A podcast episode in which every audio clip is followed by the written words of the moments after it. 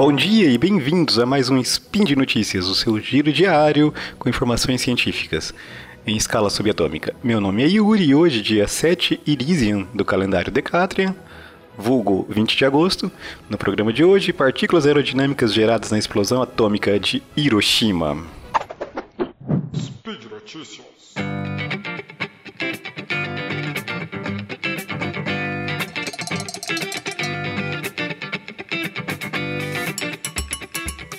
Então, meus amigos, um geólogo estava classificando é, amostras de areia para verificar se seria possível obter informações quanto à saúde do ecossistema marinho em região próxima a Hiroshima.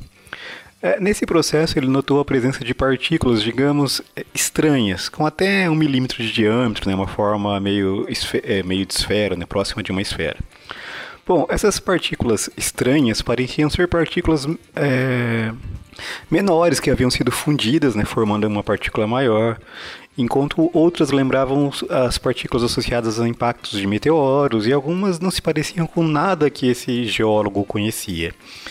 Né? Então o geólogo fez que fez essa classificação, ele ficou intrigado com o que ele viu e resolveu fazer novas coletas no local né, onde ele tinha observado a presença dessas partículas. E lá ele identificou que em, em um quilo de areia né, continham entre 12,6 e 23,3 gramas dessas esferas, né, desses esferoides. Bom, essa concentração de partículas estranhas foi encontrada em praias é, situadas entre 6 a 12 quilômetros de Hiroshima, o que já levou a suspeitar que havia relação com a explosão da bomba, com a explosão da bomba atômica né, em 6 de agosto de 45, 1945, que dizimou a cidade de Hiroshima. Né? Bom, mas para ligar essas partículas estranhas à explosão da bomba atômica, mais análises seriam necessárias. Né? Inicialmente, ele observou a estrutura das partículas, o que levou a concluir que sua formação havia ocorrido realmente em condições extremas de temperatura. Né? E a explosão da bomba atômica ocorrida na região era uma explicação plausível né, para a origem dessas partículas. Então, as partículas foram é, comparadas com partículas encontradas nos locais de testes de bombas atômicas, né, como o deserto do Novo México e os locais de teste subterrâneo localizados em Nevada, nos Estados Unidos. Entretanto, as partículas encontradas próximas a Hiroshima apresentavam uma complexidade muito maior do que as partículas observadas nesses locais de testes de bombas atômicas. Né? Nesse ponto, então, devemos levar em consideração as condições dos locais, as explosões. Né? Os testes nucleares são realizados em locais inabitados, né? obviamente, por, por motivos óbvios.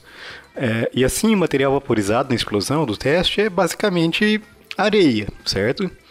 É, já Hiroshima era uma cidade com construções e tal, né? Logo, a complexidade da composição das partículas poderia ser explicada se considerarmos que a explosão atômica levou a vaporizar parte desses materiais, né? Assim, o cogumelo formado na explosão continha concreto, aço, todos os materiais que haviam na cidade, é, que foram vaporizados na explosão.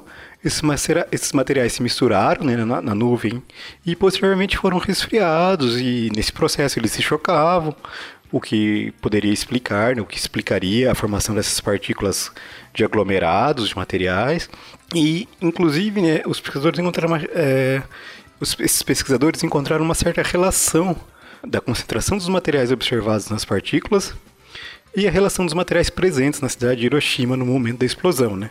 considerando as construções que haviam na época, as formas de construção e os materiais utilizados nas construções.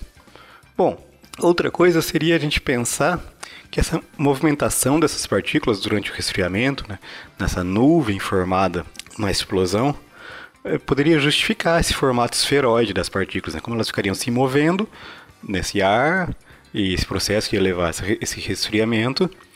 É, esse formato é, com certa característica aerodinâmica poderia ser explicado pela movimentação dessas partículas durante é, a sua formação. E assim ele conseguiu né, associar essas partículas estranhas que ele observou à explosão ocorrida lá em 45 na cidade de Hiroshima. Né? Então, meus amigos, vejam como é, como é a ciência. Né? O trabalho foi iniciado buscando verificar a condição do ecossistema marinho, né? Que, é, que a e a princípio não tinha relação alguma com as explosões nucleares, né? Em princípio, o pesquisador não buscava relacionar nada daquilo com as explosões nucleares, mas a observação dele o levou, então, a publicar um trabalho né, dele, do grupo e todo o grupo envolvido, a publicar um, esse trabalho que descreve né, o fallout, né, a poeira da explosão atômica proveniente de uma área urbana. E esse trabalho é a primeira vez né, que esse fallout de uma área urbana é, é, é descrito, né, as partículas formadas provenientes de uma explosão atômica numa, numa, numa cidade. Né. Então, é uma coisa meio que levou a outra, né? A ciência realmente é muito, muito engraçado como as coisas acontecem. Então, meus amigos, após os episódios aí sobre Chernobyl, mais um, uma, um leve toque aí sobre o poder do átomo, e por hoje é isso. Lembro a todos que os links para o artigo é, aqui comentado vai estar na postagem. Os convido a, a, a entrar no site, verificarem o artigo original e aproveitem para deixar um comentário, ah, podendo ser aí uma sugestão, uma crítica ou mesmo um xingamento.